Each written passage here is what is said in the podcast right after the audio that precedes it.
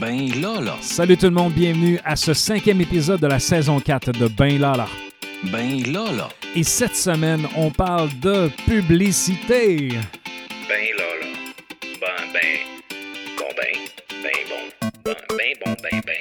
Alors pourquoi je suis aussi excité de parler de pub? Eh bien, j'ai un intervenant qui euh, vient nous en parler. Euh, c'est une sommité au Québec et cette semaine, il a donné au-dessus d'une trentaine d'entrevues. Il n'avait pas vraiment le temps et il nous a accordé tout près d'une heure. Euh, alors, il nous a parlé de passion, c'est-à-dire la publicité, et on, l'a abordé sous deux angles avec les Jeux olympiques et celle du Super Bowl. Donc, un beau moment. Merci beaucoup, Luc. Luc, qui est professeur à l'Université d'Ottawa, conférencier et auteur. Alors, voici notre entretien. Attention, attention. Voici notre invité de la semaine. Alors, j'ai le plaisir de recevoir pour une deuxième année consécutive euh, euh, l'honorable, le grandiose Luc Dupont. Euh, merci, Luc, d'accepter de, de parler dans, dans mon podcast euh, dans, une, dans une semaine aussi achalandée euh, dans laquelle tu es euh, sollicité par euh, plein de médias au Québec. Merci Benoît, c'est trop, euh, c'est trop gentil. Et j'ai souvenir, euh, l'an passé, on avait eu beaucoup de plaisir. Donc, c'est un, plaisir de, participer à nouveau à tout ça, d'autant plus qu'on est à la fois dans un contexte euh, pédagogique, hein, éducationnel, de formation aussi. Moi, j'ai souvenir qu'à une autre époque, quand je donnais précisément un certain cours, j'avais l'habitude de partir tout ça avec le Super Bowl. Et immanquablement, c'était un coup de circuit. Donc, j'aime bien ta, recette, ton approche. Et si je peux donner mon petit grain de sel là-dessus, ça va me faire plaisir. Ben, merci, Luc. D'ailleurs, avant de tomber euh, sur, l'aspect des publicités du Super Bowl, euh, actuellement, on vit les Jeux olympiques d'hiver. Euh, et je voulais t'entendre sur l'aspect du marketing actuellement, là, précisément sur les Jeux qu'on est en train de vivre en contexte de pandémie. Les annonceurs, est-ce qu'ils, est-ce que c'est comme d'habitude? Est-ce qu'ils en retirent un bénéfice comme, comme avant? Est-ce qu'ils vivent de l'embargo, un peu comme les journalistes vivent actuellement? Donc, je voulais t'entendre là-dessus. Ouais, ben, la question est belle parce que, euh, bon, d'une part, cette année, exceptionnellement, le Super Bowl et les Jeux olympiques ont lieu en même temps. Ça, c'est la première fois que ça arrive dans l'histoire. Euh, D'autre part, NBC possède les droits du Super Bowl et des Jeux olympiques. Alors, tu vois que eux, quelque part, il y a 6-8 mois, ils ont compris qu'ils auraient une, méchante commande publicitaire parce que là, tu as comme deux très gros événements. Le, le pool des annonceurs, il n'est pas euh, illimité. Euh, on parle de centaines de millions de dollars au total tout. Euh, en fait, même 500 millions dans le cas du Super Bowl pour l'événement comme tel, 200 millions avant le match, plus le milliard pour les Jeux olympiques, juste en Amérique du Nord. Alors, fais le calcul vite. Tu dis, à un moment donné, on demande des efforts qui sont quand même euh, substantiels. Mais je reviens aux, euh, aux Jeux olympiques. Dès le départ, NBC a dit, et ça, c'est une première à ma connaissance, si vous voulez acheter certains des meilleurs espaces du match du Super Bowl, les espaces publicitaires toujours, vous devrez nous acheter quelques pubs aux Jeux olympiques. Alors, tu vois, tu as une partie de ta, réponse à ta question. Oups. Donc là, ça me donne à penser qu'ils ont assumé au départ que ça serait peut-être pas facile de vendre les deux en même temps. Et que si les annonceurs avaient à choisir entre le Super Bowl et les Jeux olympiques, ils préféraient le Super Bowl. L'autre truc, euh, évidemment, et NBC n'a pas de contrôle là-dessus, c'est l'image de la Chine. Souvenons-nous des Jeux de 2008, c'est l'arrivée de la Chine dans le concert des nations, sur le plan économique, sur le plan marketing aussi, à bien des égards. Ils ont fait l'acquisition de certaines agences de publicité, même au, même au, au- Canada, soit dit en passant, des agences de relations publiques. Alors, on voit qu'ils ils s'initient à un univers qui, euh, qui, pour, pour eux, ils étaient, ils comprenaient pas toujours très bien comment ça, ça marchait et comment ça fonctionnait. Euh, Aujourd'hui, ben là, on est, on est complètement ailleurs. Euh, plusieurs personnes pensent, je voyais les derniers sondages, un pourcentage substantiel de gens pensaient et pensent toujours qu'on ne devrait pas être là actuellement. Bon, le plus loin qu'on est allé, c'est de dire on va faire un boycott diplomatique. Euh, la preuve que ça change pas grand-chose, c'est que si on le sait pas, on ne sait pas ce que ça a changé, en tout cas depuis le début des Jeux. Et déjà au début des Jeux, là, ce- cette opinion-là néfaste en lien avec la Chine, euh, liée à mille et un facteurs, là, au-delà de la COVID, beaucoup, beaucoup de choses. Souvenons-nous qu'au Canada, on a eu des gens qui, sont, qui ont été gardés en prison là-bas pendant euh, plusieurs, plusieurs mois, deux, personnes. Des problèmes aussi d'alimentation, bon, en- euh, tantôt en médicaments, tantôt aussi du côté de certains produits. Mais dès le début des Jeux, les premières codes d'écoute nous ont dit que NBC s'était pas trompé. L'ouverture, donc la cérémonie d'ouverture était en recul de plus de 40% en termes de code d'écoute par rapport aux, derniers jeux d'hiver. Alors, je compare là toujours des jeux d'hiver avec des jeux d'hiver ici.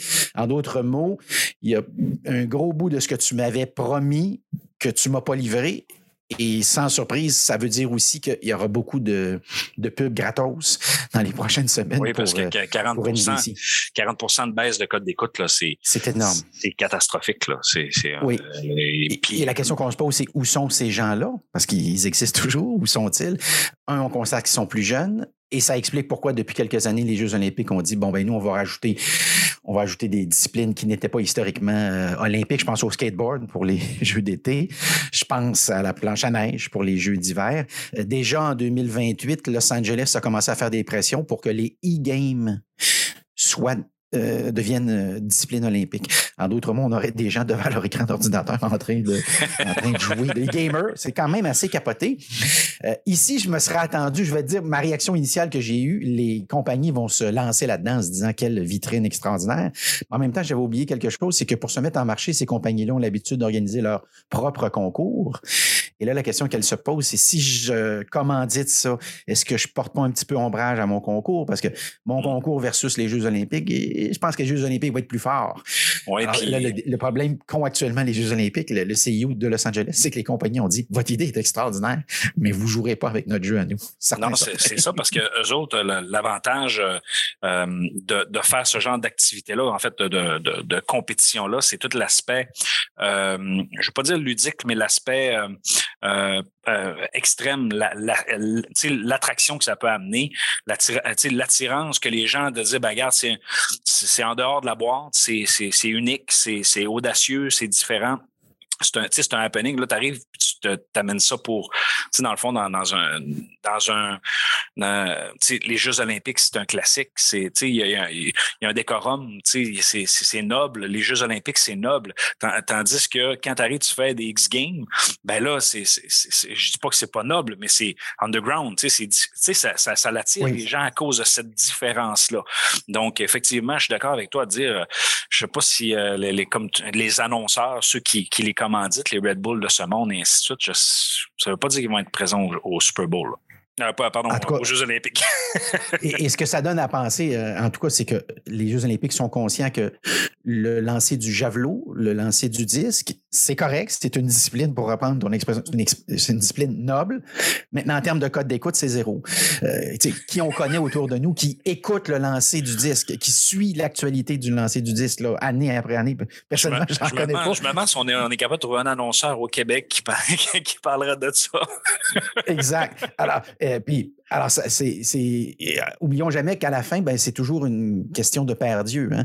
Au-delà de tous les, les, bons, les beaux discours, c'est si tu présentes un événement et il n'y a pas de monde, ben, tu n'es pas plus avancé. Alors, dans ce cas-ci, ils sont prêts à faire cette, euh, ce, ce, pari-là. Et dans le cas des Jeux de Paris, alors c'est en 2024 dans ce cas-ci, parce qu'on va retourner à Paris. On était allé à Paris il y a quand même quelques décennies déjà, mais c'est pas, euh, c'est pas nouveau.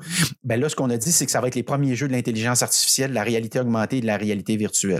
Alors, un exemple parmi tant d'autres de ce, qui sur quoi ils sont en train de travailler. Tu vas avoir une course, un sprint, par exemple. Tu vas prendre ton téléphone que tu vas mettre devant ton, euh, sportif ou ton coureur.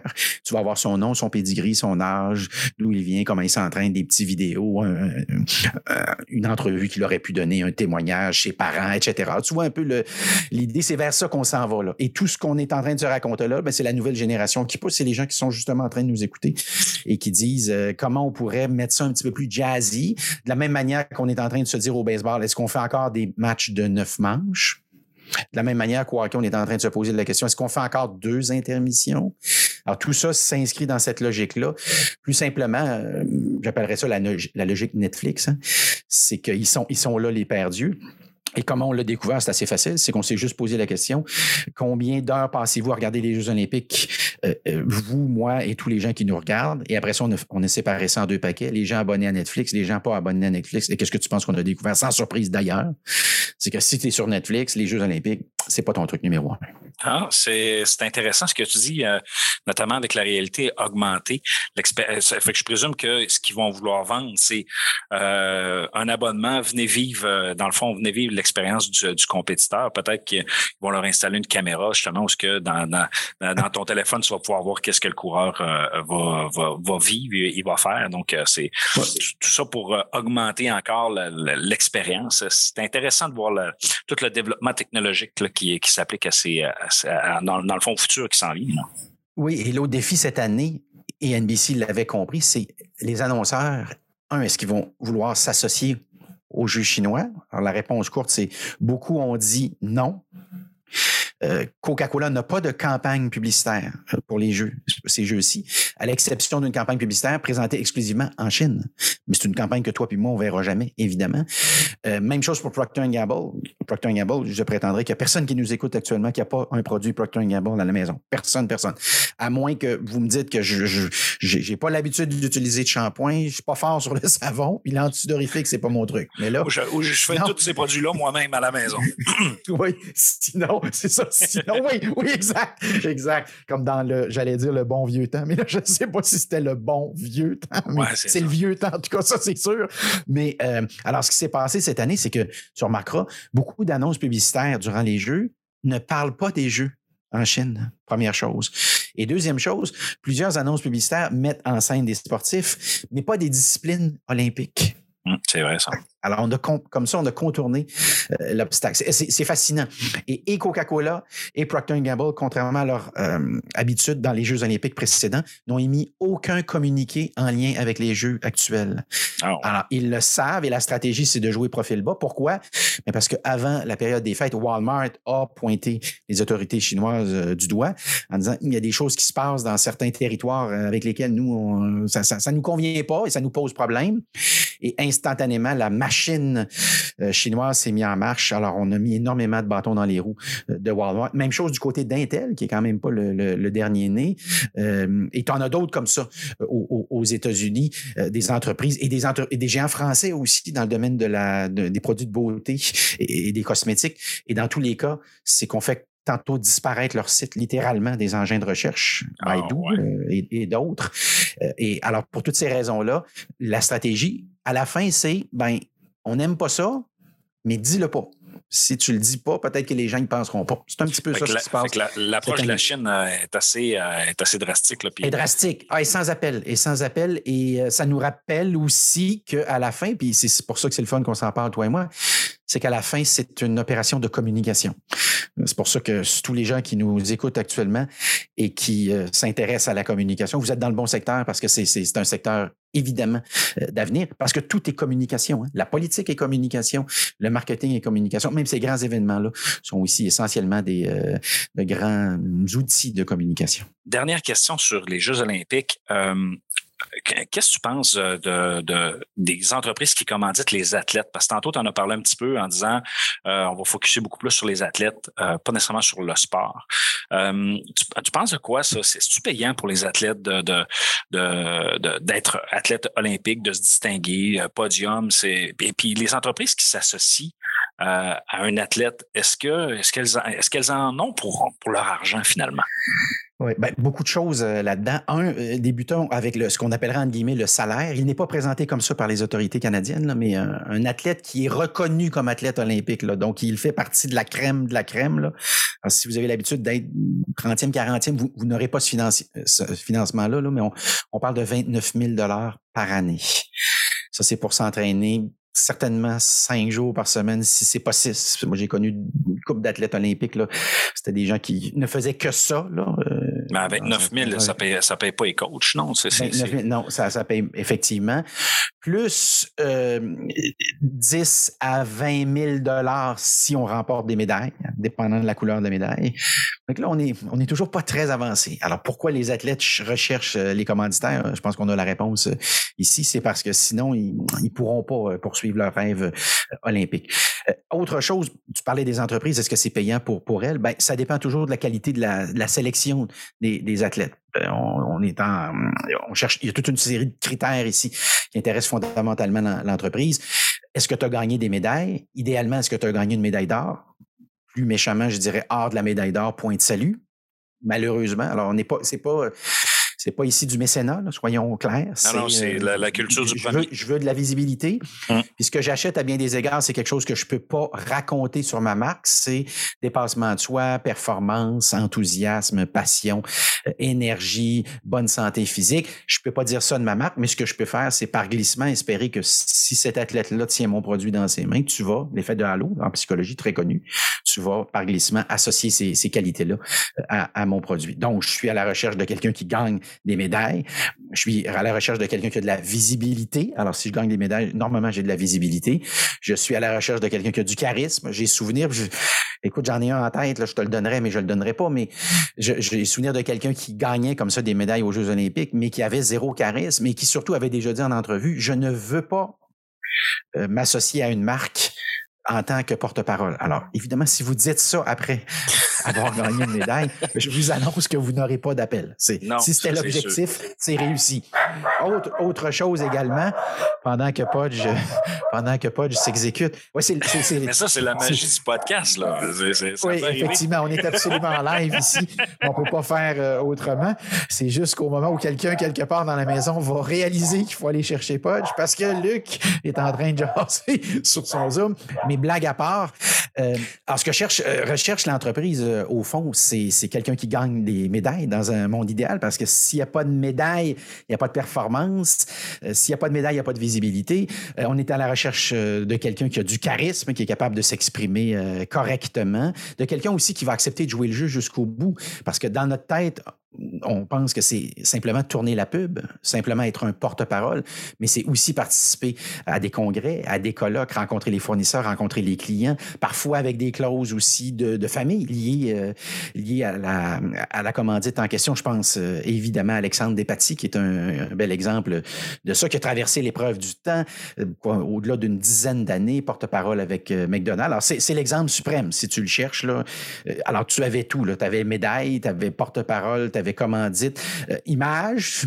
Euh, Alors, il pratique le, plongeon. euh, physiquement, euh, évidemment, il était très, très en forme. Probablement le corps dont tous les hommes rêvent. Alors, lui, lui, il est parfait. Et en plus, il commandite McDonald's. Je le rappelle encore une fois, par glissement, l'effet de halo dont on, on évoquait un petit peu plus tôt. Ben là, tu l'as merveilleusement bien euh, l'association euh, et, euh, et- l'idée. Puis au-delà de ça, ben, c'est l'histoire. Quelle est ton histoire? On est toujours à la recherche, c'est à la mode ces temps-ci de parler de storytelling. On donne même à Oui. l'Université d'Ottawa maintenant un cours qui porte là-dessus 45 heures de storytelling. là. Comment Ah, raconter une histoire. Quand on est rendu là, c'est que le- le- le- on, on est conscient que c'est excessivement important et Si- idéalement si aussi une permets. performance qui est jazzée. Oui. Si tu me permets, Luc, j'ai euh, fait un, un épisode sur le storytelling avec Joanne euh, Pelletier, euh, qui est dans le fond, c'est l'épisode euh, l'épisode 4 euh, de, de, de, de la saison 4. Finalement, c'est euh, c'est ce, toi le tien, c'est celui, c'est celui qui suit. Donc, euh, euh, et elle nous parle de storytelling. Elle est quand, elle a eu des, des, des grands prix au elle, elle a eu des grands prix au Canada puis au- aux États-Unis en storytelling. Elle est vraiment reconnue. Euh, donc, euh, si tu réécoutais ça, c'est c'est c'est vraiment génial comme que- euh, puis c'est drôle que tu- tu parles de storytelling parce que cet art-là de raconter pour vendre, euh, c'est tellement magnifique. Quand c'est bien fait, quand c'est bien réfléchi, euh, euh, ça peut être efficace. Par contre, ça demande énormément d'efforts pour être capable d'y arriver. Mais euh, bref, revenons sur ce que tu disais. Les, les- les athlètes, faut, que- faut, faut- c'est raconter leur histoire, ce qu'ils ont vécu pour être capable de, de vendre finalement. Oui, et, et- et reconnaissons que derrière n'importe quelle entreprise à succès, généralement, on a une tête d'affiche, quelqu'un qui incarne cette entreprise-là. Et dans à peu près tous les cas, c'est quelqu'un qui raconte bien son histoire. hein. Je- Mm. Ce qu'on appelle communément, là, pour employer l'expression consacrée, un pitcher. Ça pourrait être un, un publicitaire, ça pourrait être un vendeur de publicité, un conseiller publicitaire, ça pourrait être un entrepreneur. Mais j'ai rarement rencontré des entrepreneurs à succès pas intéressants. Je- ce qui m'a toujours fasciné, euh, je, je- je me promène aux quatre coins du, euh, du Québec depuis des, enfin, depuis 30, 32 ans maintenant, Euh, un petit peu moins depuis une couple d'années. On on se transporte virtuellement. Remarque, euh, ça a ses avantages également. Mais ce que j'ai toujours constaté, c'est qu'à la fin, invariablement, là, de mes formations, de mes conférences, je vais toujours rencontrer des gens passionnants. Où là, soudainement, c'est plus moi qui jase, C'est moi qui écoute. Mm. Puis je me fais raconter plein de trucs super le fun. Alors, sur ce plan-là, oui, ça prend toujours une, une- une bonne histoire. Et quand j'entends des gens me dire, euh, Monsieur, je vais vous parler de mon entreprise, je vais vous l'expliquer, mais il faut que vous me donniez 30 minutes, je me dis toujours, ça part pas bien. Là. Si tu n'es pas capable de m'asseoir ça sur une piste de Cessna, Exact. ça te prend. euh, si, si je t'en donnais 30 secondes, j'entendais même récemment dans une euh, un, un- un- pas un investisseur, mais un entrepreneur dans la région de Québec, en banlieue de Québec, qui me disait euh, j'ai participé à un concours en Californie de financement de- d'entreprises et on me donnait, et là, j'ai j'ai dit oui, comment on me donnait de temps? Deux minutes. Mm. J'ai dit donc, tu as pris l'avion, tu es allé en Californie, tu as attendu ton tour, il t'a préparé deux minutes. Il dit oui, puis à deux minutes, si tu n'as pas fini de coupe. Ouais, Et c'est on était comme l'heure ça. du pitch. L'heure l'heure du Oui. pitch, euh, Luc, ça, c'est. Oui. euh, puis, euh, écoute, c'est dans, dans le cours que je donne en communication marketing actuellement, on va avoir un segment sur l'heure du pitch parce que si tu n'es pas capable d'exprimer ce que tu veux rapidement, de façon claire, comment est-ce que tu vas être compris? Tu sais, en 30 minutes, là, si tu veux expliquer ton idée d'affaires en 30 minutes, comme tu dis, tu ne seras pas efficace. La, la personne ne Oui. t'écoutera pas. L'essentiel, il faut, faut que tu présentes l'essentiel avec éloquence, puis avec euh, euh, pour que les gens puissent se rappeler, puis que tu sois en mesure de te différencier de l'autre. Parce que si tu n'es pas capable de te différencier de l'autre, tu es comme tout le monde. Bref, je en dire longtemps là-dessus. C'est toi mon Oui, invité. oui, il y a un excellent livre euh, là-dessus qui existe hein, sur l'art du pitch. euh, si jamais je le vois même pas loin de moi pendant que je te parle, je pourrais tendre le bras. Mais oui, c'est extrêmement important. Et, et trop souvent dans, nos, dans les cours, parfois, les professeurs parlent beaucoup de publicité, de placement média, de recherche, de création. Euh, mais cet aspect-là aussi est tout aussi important. Moi, j'ai le souvenir euh, dans un de mes cours d'un étudiant qui n'était pas particulièrement doué pour les examens, je dois dire. Alors, si j'étais un nouveau professeur, je m'en serais remis à ça en disant, c'est peut-être pas sa tasse de thé, la publicité. Mais j'avais aussi un pitch euh, dans, dans, dans chacun, dans ce cours-là. Et là, il avait pris la parole et je te dis, je m'en souviens encore aujourd'hui. Et j'avais, je lui avais dit en terminant, toi, il faut, un, il faut que tu te lances là-dedans. C'est, là-dedans, c'est dans ça que tu vas travailler. Je ne sais pas si tu es au courant, mais là, je te le dis. Puis deux, ben, prends juste ce cours-ci pour ajouter un petit peu à ton, euh, à ton euh, diplôme, enfin, ta diplomation. Et d'après moi, tu vas être étonnant. Et, et je le vois régulièrement dans mon fil LinkedIn et il travaille, sans surprise, Ah, en c'est publicité. bon. Un des grands talents que j'ai vus. Donc, euh, euh, maintenant, on a, on, a, on a parlé beaucoup de choses jusqu'à maintenant. C'est vraiment riche, euh, Luc, merci. Euh, on va parler de, de, de l'aspect euh, encore plus tripant, en tout cas, moi, celle que je préfère à chaque année, mon happening, mon, mon, mon party euh, publicitaire, celle du Super Bowl. Donc, avant qu'on que je te questionne là-dessus, euh, n'hésitez pas à aller sur lucdupont.com pour con- consulter toute l'information, non seulement que Luc met disponible, mais euh, il met disponible justement les publicités, euh, de l'information euh, marketing publicitaire euh, très à jour. Donc, n'hésitez pas à aller là-dessus et n'oubliez pas de vous inscrire à son infolettre, euh, donc euh, qui, est, qui est un outil qui est super intéressant également. Donc, euh, euh, Luc. euh, parce que je parle de, de- que tu as publié justement toutes les, les- publicités disponibles euh, du Super Bowl. J'aimerais t'entendre. On s'enligne sur quel genre de QV cette année? Euh, QV de COVID, de, de- pandémie et de, de, de quoi qu'aux États-Unis, il semblerait que ça soit pas la même chose, mais bon. Euh, comment ça s'enligne tout ça? Ben, je commencerai avec le, le, le, le, moment euh, positif du jour. Expedia revient cette année. Alors moi, je rappelle toujours pourquoi le Super Bowl m'intéresse. Pour les pubs, effectivement. Alors les pâquerettes, tout le monde peut juger et puis tout le monde peut apprécier ou pas une publicité. hein. Pas besoin de connaître ça euh, du tout, du tout. Euh, on peut dire j'aime ou j'aime pas, j'ai ri ou j'ai pas ri. Mais moi, ce que j'aime bien avec le Super Bowl, c'est que derrière tout ça, il y a des stratégies, il y a des, le non-dit. Il y, a, plein de non-dits cette année. Alors, je t'en donne un premier. Expedia vient de nous annoncer que la pandémie est terminée. C'est ça qu'ils viennent de nous dire. Et c'est les algorithmes d'Expedia qui nous le disent. Alors, eux voient le trafic sur le site, les achats de voyages, d'avions, les achats euh, aussi de, de- d'hôtels, etc. Et ils sont capables de dire, d'anticiper à l'avance ce qui se passe en fonction de toute une série de modèles. Alors, eux reviennent cette année. Alors, moi, moi pour moi, ça, c'est la bonne nouvelle. Expedia est là. Par contre, quelqu'un pourrait me dire, oui, mais United Airlines et American Airlines sont pas là. Donc, je comprends pas. C'est quoi? Les voyages euh, vont venir, mais, mais l'avion ne revient pas? Quelque chose comme ça? Non. Je dirais plutôt que les compagnies euh, d'aviation, depuis deux ans, ne l'ont pas eu facile. Alors, probablement que au lieu d'investir 7-8 millions de dollars pour un 30 secondes, parce que dans certains cas, cette année, on a jusqu'à 7 millions de dollars, on s'est dit, on va se concentrer sur les opérations, puis peut-être qu'éventuellement, l'année prochaine, on reviendra. Moi, ça, c'est mon premier mon, mon- mon premier non-dit. Mon deuxième non-dit, c'est la voiture électrique.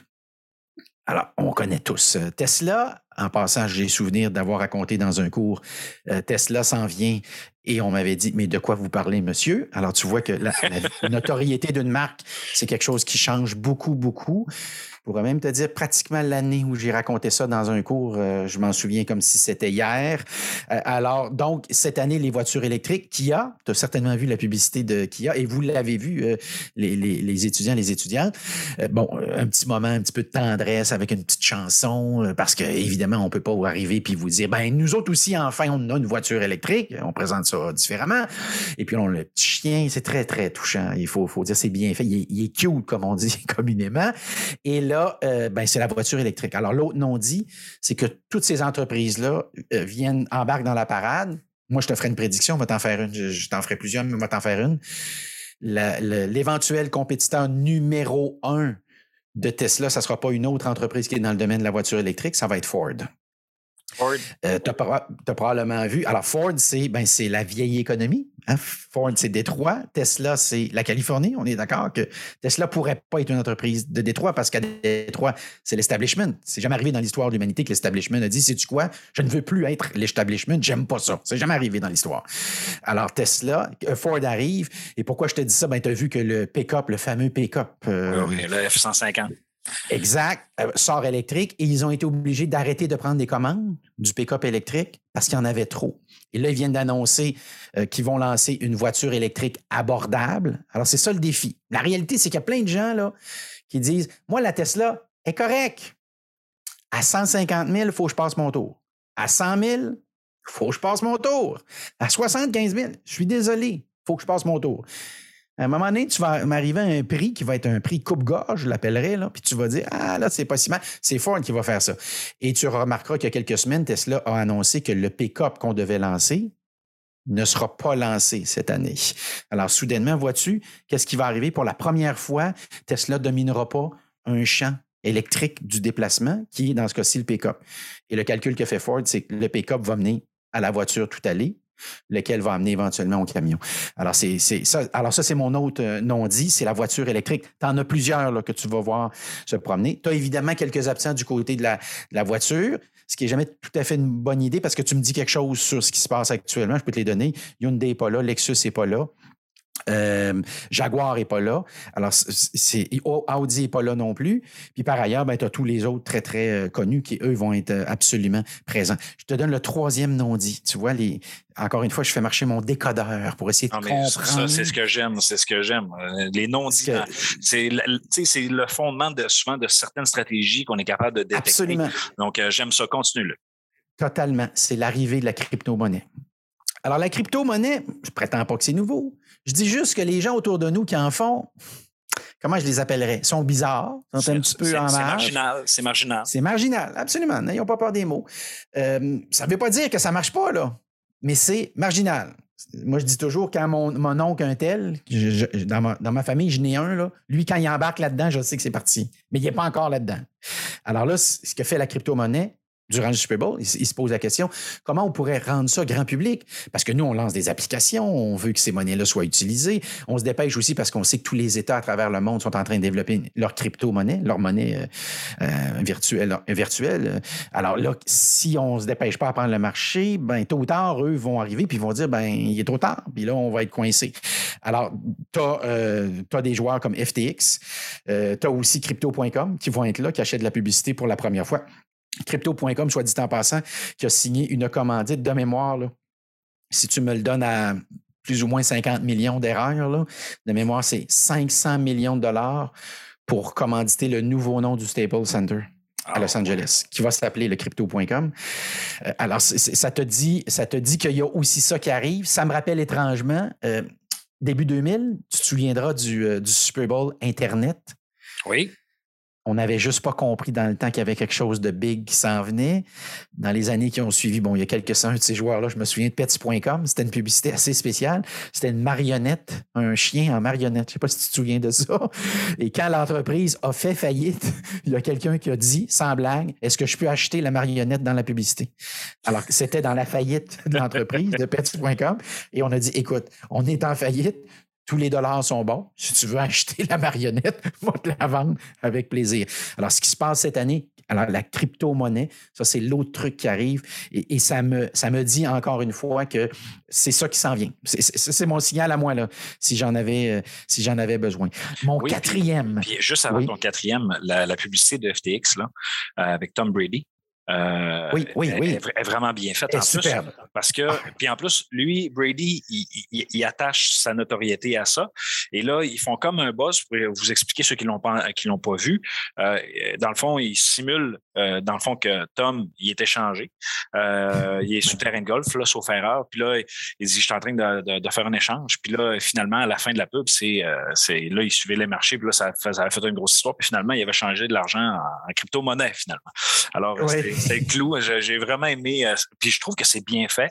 Euh, puis je trouve que le message est fort. C'est très fort. Parce que c'est le timing. Hein? Exactement. Le timing. Puis, Brady vient d'annoncer sa, sa, sa, retraite. Donc, ben euh, en tout cas, bref, ça, ça, pour moi, c'est un gros stand. Oui, et Benoît, puisque tu me parles de, Tom Brady, tu, le sais, là, chaque fois que tu m'amènes quelque chose sur la table, c'est toujours dangereux. Je prends une petite parenthèse ici. Tom Brady se lance dans une entreprise de NFT, de, les, images numériques uniques qui sont à la mode euh, ces temps-ci.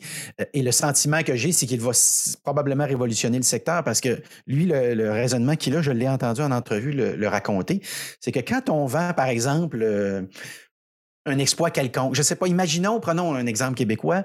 Mettons que tu vendrais le clin d'œil de Patrick Roy lorsqu'il est gardien de but. Tu le visualises, tu le vois, le clin d'œil. Alors, c'est ça un NFT, c'est de vendre le clin d'œil, puis de dire dorénavant, il y a quelqu'un qui possède le vrai clin d'œil. Là, tu vas me dire, c'est quoi le vrai clin d'œil par rapport au faux clin d'œil? Bien, c'est le clin d'œil de l'image unique et on reconnaît un peu comme un tableau en disant ben ça c'est la, la Joconde, puis c'est la vraie Joconde, puis les autres c'est des faux Jocondes, en imaginant qu'il pourrait avoir des, des faux Jocondes. Alors ce que Brady dit, c'est le clin d'œil en question, il vaut quelque chose parce qu'il met en scène Patrick Roy, on est d'accord? Si Patrick Roy n'est pas là, puis toi et moi, on fait un clin d'œil après un match de Ligue de garage, ça vaut rien. On est d'accord aussi. Mm-hmm. Donc, attends un petit peu, là. Est-ce que l'athlète qui est derrière le clin d'œil, pour prendre cet exemple-là, n'a pas droit à quelque chose? Tu me suis? Parce que c'est à lui. De la même manière que je pourrais aller, j'ai souvenir il y a plusieurs années, un, vrai cas d'espèce qui, s'est posé euh, à Montréal. Un photographe décide de. Alors, il, est, il assiste euh, au championnat de Formule 1, à la, la, compétition de Formule 1, la fin de semaine à Montréal et la semaine.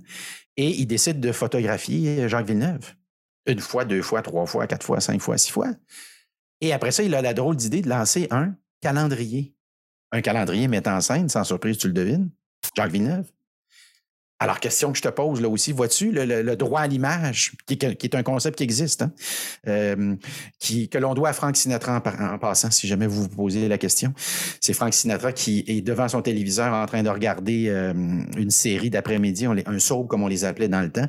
L'émission est interrompue et on annonce la mort d'Elvis Presley. Et soudainement, il vient de réaliser qu'un jour, il va décéder et que peut-être quelqu'un va pouvoir utiliser son image pour vendre des, des trucs. Et c'est là qu'il va aller voir des avocats en Californie qu'on va initier ce droit-là. Alors, je reviens avec Tom Brady. C'est ça qu'il fait, euh, Benoît, actuellement. Il se lance dans une entreprise de NFT. Il va vendre ça. Il va probablement faire plus d'argent avec ça qu'avec sa carrière de footballeur. N'oublions pas que s'il n'y a pas de carrière de footballeur, il n'y a pas l'argent qui vient là. Hein, tout oui, ça oui, puis il n'y a, pas la crédibilité parce que, tu sais, veux, pas, c'est pas juste une question d'argent aussi, c'est une question de confiance que si Tom Brady est là, ben ça va nous ça, ça, ça, ça, nous met en confiance, en quelque sorte. Certainement. Et moi, tu vois, tu m'en parles, et c'est un des, certainement, des quatre ou cinq messages dont je me souviens de, cette année, de la cuvée de cette année. Euh, et je trouve ça, le timing, et tu peux deviner comment ça a pu coûter d'avoir Tom Brady au moment où et là, ah. ce qu'on peut penser, parce qu'il avait déjà tourné un commercial avec ces gens-là, on peut peut-être penser, là, et là, je, je, spécule ici, mais qu'on avait anticiper éventuellement la suite des choses en se disant prenons pas de chance, signons-le pour X fois, parce que probablement qu'au moment où il va annoncer sa retraite, il va coûter un petit peu plus cher. Donc, euh, on parle... donc ton quatrième maintenant non dit, avant notre, petite parenthèse, on a du fun. c'est ça. Ah, tu, le sais que c'est dangereux. L'autre, on reste dans l'image. Budweiser, le retour des chevaux. ici, j'ai trouvé la campagne euh, extraordinaire et ça montre bien comment cette année, c'est quoi la stratégie. Alors, rappelons-nous qu'il était une fois euh, un match qui se déroulait uniquement à la télévision. Est arrivé les nouvelles plateformes, entre autres YouTube. Soudainement, on s'est posé la question qu'est-ce que je fais avec mon maudit bon message qui me coûte X millions de dollars? Est-ce que je le garde en cachette, donc pour la surprise totale? Est-ce que je te le montre? Je le dépose carrément sur YouTube, mais au moment où tu vas le voir à télévision, tu dis Ouais, ouais, ouais, ouais, je l'avais vu, celui-là. Ou tu m'en montres un petit bout, le teaser, puis tu me donnes le goût d'aller voir le message lors du, Super Bowl. Alors, cette année, qu'est-ce que fait Budweiser? Ben, c'est aucune de ces réponses. Ce qu'ils font, c'est, il y a un mois, un teaser, juste avec les pattes des chevaux. Et c'est ça la puissance d'une marque. Euh, je suis convaincu que tu abordes toute la question du branding, de l'image de marque, du positionnement dans tes cours. Ben, c'est incroyable. Tu vois des pattes de chevaux, maudit. Il faut réaliser, c'est des pattes de chevaux. C'est juste ça dont je parle. Puis tu dis, ah, ah, ah, ah c'est Budweiser. C'est super évident. Alors, ça aussi, c'est un principe de psychologie. C'est que si tu fais participer le récepteur, tu favorises la mémorisation. De la même manière que sur les panneaux affiches au Québec, tu vois souvent la, tablette de O. Henry qui est photographiée, mais tu vois juste une partie de la tablette. Genre, tu vois O, puis H. Tu, sais, tu vois comme. Mais pas O. Henry au complet.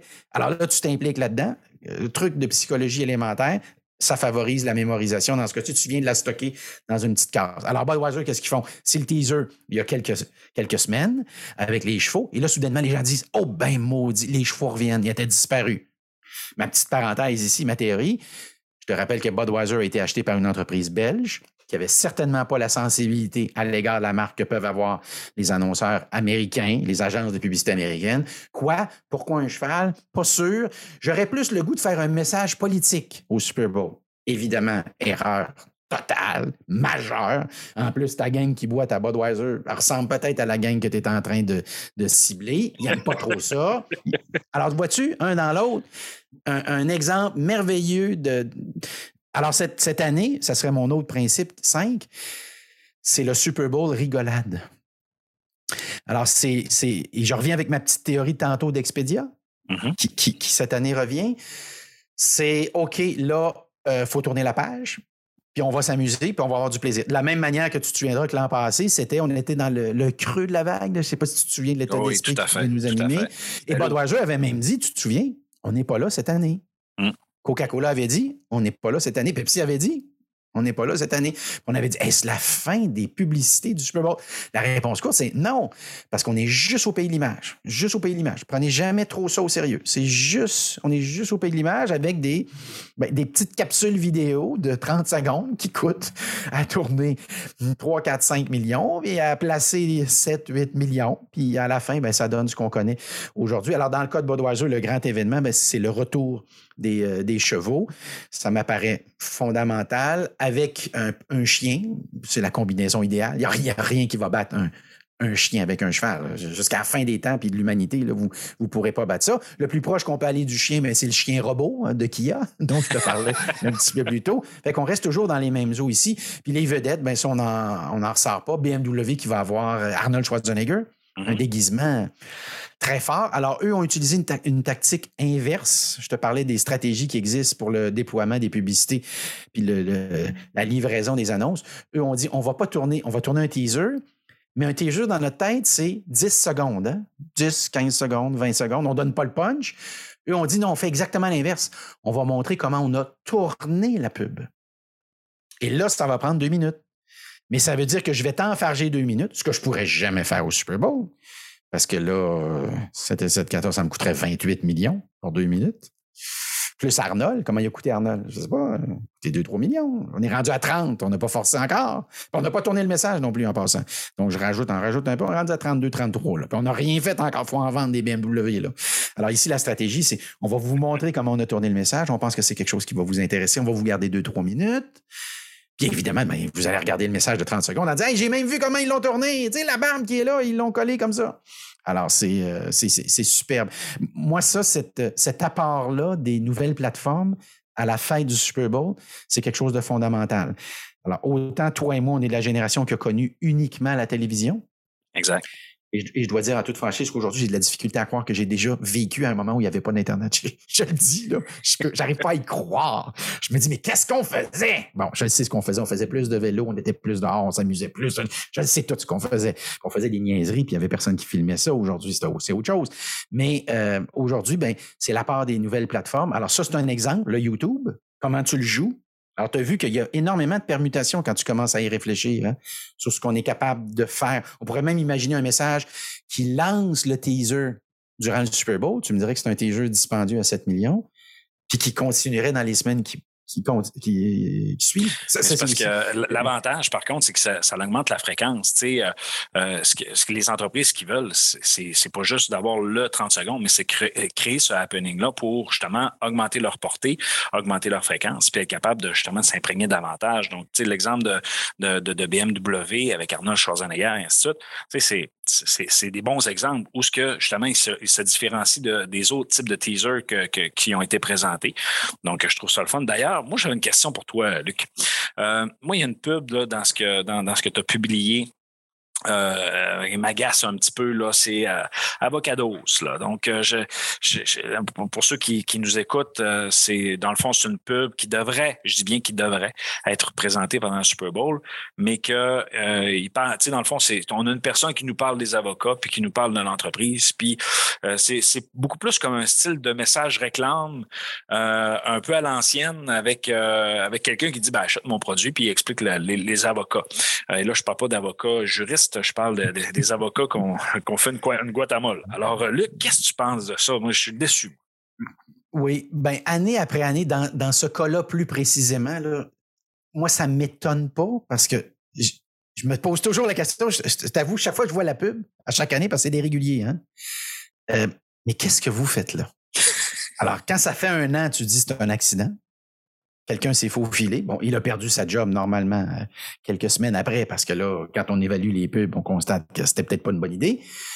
Là, on est là deux ans, on est là trois ans, on est là quatre ans. Alors, dans ce cas-ci, je t'avoue que maintenant, chaque année, au moment où je mets cette pub-là sur ma, liste, sur mon, blog, ça m'est jamais arrivé de dire Wow, c'est extraordinaire. Donc, pour moi, il n'y a rien d'anormal. C'est ça qui est aussi curieux que ça puisse paraître. Je te répondrai que il n'y a rien pour moi qui est anormal puisque c'est ça que vous me faites à chaque année.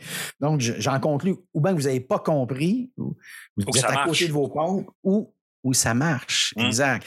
Parce que sur le plan de la vente du produit, je te confirme une chose, ça marche. Parce que c'est ça. Hein, ça, je te confirme ça. Parce que la meilleure évaluation de la pub, là, oui, on, les regarde, c'est super le fun, mais la, vraie mesure, c'est la vente. Il faut que ça morde. Si ça ne mord pas, ben c'est juste la notoriété. Quoique la notoriété fait mordre par la suite, mais euh, surtout quand tu es au Super Bowl. Mais c'est pour ça que je me disais, Caroline, toutes les autres euh, créent des pubs. Tu, tu, parlais de, de Budweiser, mais celle de Doritos, qui est une œuvre d'art carrément d'animation. C'est comme, écoute, c'est magnifique. Euh, et puis là, là je tombe là-dessus. C'est comme, ben voyons donc, au secours. Mais bon, euh, je voulais, je voulais, en euh, parler. oui, deux, choses là-dessus, euh, Benoît. Tu, un, bon, Claude Cossette nous dirait que c'est pas l'objectif de la pub de vendre. Sur le plan, si on est, on est pur, il dirait que c'est plutôt la promo qui fait ce genre de travail-là. Mais reconnaissons effectivement, comme tu le dis, moi, j'ai jamais rencontré un client qui, qui, m'a venu me voir là, puis qui m'a pas dit Je veux juste m'assurer d'une chose avec ce qu'on est en train de faire là. là. Tu es en train de me dire qu'on va vendre plus de stock. Hein. tu me dis ça. Hein? Donc, ils sont tous, ils comprennent tous effectivement la publicité euh, de, cette manière-là. Parce que, ben, je, prends, je te donnerai l'exemple de 1984 avec, euh, avec Apple. Il y a encore aujourd'hui des gens qui te diraient que c'est pas une pub qui a marché parce qu'elle n'a pas vendu tant de Macintosh que ça dans les semaines qui ont suivi. Alors, tu vois qu'il y a comme deux camps ici. Hein? Il y a l'autre camp qui dirait oui, mais elle a complètement changé la trame narrative pour envoyer une expression, euh, une expression consacrée ces tensions. On parlait après tout de storytelling il y a quelques instants. Et ça a contribué beaucoup au positionnement historique que l'on connaît aujourd'hui d'Apple. Et la puissance d'un positionnement, moi, te le donné en mille. Moi, dans mes cours, j'ai l'habitude, quand je veux expliquer le pouvoir de l'image et de la publicité, je dis qui dans la, salle ici a un téléphone Apple. Et là, je vois les mains qui se lèvent. Et les mains se lèvent rapidement, avec enthousiasme, avec énergie. Les gens sont contents. Je dis, OK, qui dans la salle a un téléphone Samsung? Et là, j'ai vérifié les mains qui ne se sont pas levées. Donc, j'assume que les mains qui ne se sont pas levées, à un moment donné, vont devoir se lever, tu me suis, parce qu'ils ont tous un téléphone dans les poches. D'accord? Et là, je pointe quelqu'un qui ne lève pas la main. Je dis As-tu un Samsung? Il dit oui. Mais pourquoi tu ne lèves pas la main? Et ce que je comprends, c'est que il ne veut pas lever la main parce que. Mais parce qu'il a peur de dire quelque chose sur lui. Parce qu'il a pas un Apple, tu me suis? Là, je leur dis souvent gentiment, ben, un, je pense que c'est toi qui payes ton téléphone. Donc, euh, peut-être tu le trouves cher un peu. Donc, tu te dis, je vais acheter l'autre. Et je rappelle que Samsung, dans bien des cas, a initié plein de trucs sur le plan technologique. Là. Tout à Parce fait. que moi, quand tu changes le format du téléphone, j'appelle pas ça de l'innovation technologique. Quand tu changes la couleur du téléphone, moi, j'appelle pas ça de l'innovation technologique. On pourra en discuter, mais sur le plan du marketing, c'en est certainement. Mais euh, alors, ce que je viens juste de démontrer, c'est le pouvoir de l'image. Tout à Si fait. c'est rendu que tu es gêné de lever la main parce que tu as un Samsung, ça, ça n'en dit-tu sur, sur- sur le pouvoir de l'image? Et c'est pour dans- ça que. Dans ce que tu dis, Luc, là, ce qui est intéressant parce que, quand tu bâtis une stratégie en marketing, euh, tu tu veux, pas t'établir tes objectifs. Tu sais qu'est-ce que, c'est quoi tes objectifs? Puis, euh, puis je pense que dans ce qu'on vient d'expliquer, en fait, tu as, parlé entre autres en disant euh, une pub, faut, faut que ça fasse vendre. Donc ça, c'est une approche. Mais une pub aussi, ça peut positionner la notoriété, ça peut positionner l'image euh, et tout ce qui s'ensuit par la suite. Mais ça dépend des objectifs, ça dépend de notre stratégie. Et l'exemple de Apple est un, un très bon exemple parce que cette publicité-là de notoriété, euh, c'était- hors norme. là. Ça ça l'a marqué un virage aussi, là, la- la- la- cette publicité-là. Mais ça, Steve Jobs avait cet, aspe- cet esprit créatif-là de faire les choses différemment. Et, et- et ça, je suis convaincu que ça a inspiré d'autres annonceurs à utiliser ce genre d'approche-là par la suite. là. Oui, et, et si on se parle actuellement de la publicité du Super Bowl, Benoît, on le doit essentiellement à 1984. Mm. C'est que suite à cette, cette, euh, cette euh, diffusion-là de ce message-là qui durait euh, une minute euh, initialement, ben, la, visibilité que ça a généré dans les semaines qui ont suivi, ça a fait en sorte que le Super Bowl, la NFL a dit, ça se peut-tu qu'on n'a pas un événement, mais on a deux événements, le match et la pub. Et à peu près au même moment, Michael Jackson a fait le show de la mi-temps et c'est là que la NFL a dit, ça se peut-tu qu'on n'a pas deux événements? On a trois événements. Le match, la pub, le show de la mi-temps. Et tu auras remarqué cette année que Coca-Cola n'est pas là, que Pepsi commandite le show de la mi-temps depuis des années. En d'autres mots, Pepsi a pris complètement le contrôle du Super Bowl. Ah oui, C'est très vraiment. rare que Coca-Cola n'est pas le premier. là. C'est très, très rare. là. Les exemples se comptent là, sur les doigts d'une main facilement. Alors ici, ce que ça signifie, c'est que Coca-Cola a compris que je pourrais acheter deux, puis trois, puis quatre minutes de publicité, mais il possède littéralement une très, très grande partie de l'événement en question et que dans les circonstances, ben, je suis peut-être mieux de dire officiellement que j'aime mieux mettre mes dollars ailleurs pour X et Y raison alam- alambiquées. Euh, je te parlais de, de nouvelles plateformes avec YouTube. Je vais t'en donner un autre exemple de comment les nouvelles plateformes ont changé le Super Bowl. C'est le phénomène du deuxième écran. Alors, le deuxième écran, pour ceux qui seraient peut-être pas familiers avec ça, c'est ce réflexe qu'on a maintenant de plus en plus souvent de regarder quelque chose à la télévision et de commenter en même temps, simultanément, sur les plateformes comme Twitter. Alors, cette année, il y a 69% des gens qui disent, je vais regarder le match et je vais commenter en parallèle. Moi, régulièrement, au début du Super Bowl, je m'installe avec mon Twitter et je commente ce que je vois. Et je suis toujours assez étonné de la réaction du, euh, du, du public. Euh, je reviens avec ma petite liste. Je t'en avais fait quatre, les Oui, quatre oui. incontournables ou les non-dits. Je vais t'en donner, ça va être mon dernier, un cinquième, un cinquième non-dit. C'est que durant le match du Super Bowl, cette fois-ci, alors tu te mets toujours dans le contexte, on est dimanche, tu as tes amis qui sont là, une petite bière, un petit breuvage, les chips, la pizza, les ailes de poulet. C'est- la fois où tu te, laisses aller lousse. Là. On a du plaisir, on a du fun. Enfin, on va recommencer à avoir du plaisir. On va sortir dehors, on va voir du monde, on va voyager. Tu vois un petit peu le contexte de dimanche, ça va être très particulier. Là. À un moment donné, il va y avoir une publicité qui va t'étonner. C'est Planet Fitness. Alors, Oui. Planet Fitness, Je l'ai vu. tu l'as vu, c'est un géant, évidemment, de l'entraînement. Alors, c'est un message qui est, je le trouve subtil parce que je reviens toujours avec le contexte de réception du message. Tantôt, tu parlais de Tom Brady, le contexte de réception du message. La même pub regardée dans 10 ans par des étudiants en com, ils vont dire pourquoi dans le temps ça a frappé l'imaginaire? Ben, Tom avait eu une carrière ceci, il venait de prendre sa retraite. C'est pour ça que culturellement, c'est toujours difficile de, de, répéter ou d'imaginer le contexte dans lequel on a vu les pubs. Hein. Euh, on parle souvent de la pub je parlais de Coca-Cola tantôt, à une autre époque où Pepsi possédait pas le Super Bowl, tu avais eu la publicité avec Mean Joe Green qui sortait des Steelers de Pittsburgh, qui est un joueur énorme. Alors il sort et puis là, il y a quelqu'un qui euh, euh, le regarde un petit peu intimidé, un petit gars. il est blanc, le joueur est noir, je le précise parce que pour l'histoire, c'est, important. Et puis là, ben, il regarde l'autre, il lui tend son, Pepsi, son, pardon, hein, et puis, vois-tu, il lui tend son Coca-Cola, l'autre le prend, le cale d'un coup. Et puis là, le petit gars est un peu triste parce qu'il voit que son Coca-Cola vient de disparaître. Et là, on voit Mean Joe Green, vraiment, le, nom est parfait. Et puis là, il lui, il la regarde, puis il dit, ben là, il faudrait bien que je lui donne quelque chose. Il lui donne son chandail, euh, son chandail de sport. Euh, je peux te la raconter, mais si on n'est pas, on vit pas cette époque-là, c'est très difficile hein, d'imaginer ce que ça pouvait signifier dans le temps sur le plan ne serait-ce que culturel. Parce que déjà aujourd'hui, je le regarderais avec un autre regard. De la même manière que mes étudiants actuels qui regardent 1984, la publicité, me disent euh, Monsieur, c'est-tu Microsoft le compétiteur? Tu vois-tu? Oui. Dans le temps, on savait, toi puis moi, que c'était IBM. On avait tous compris qu'il parlait d'IBM.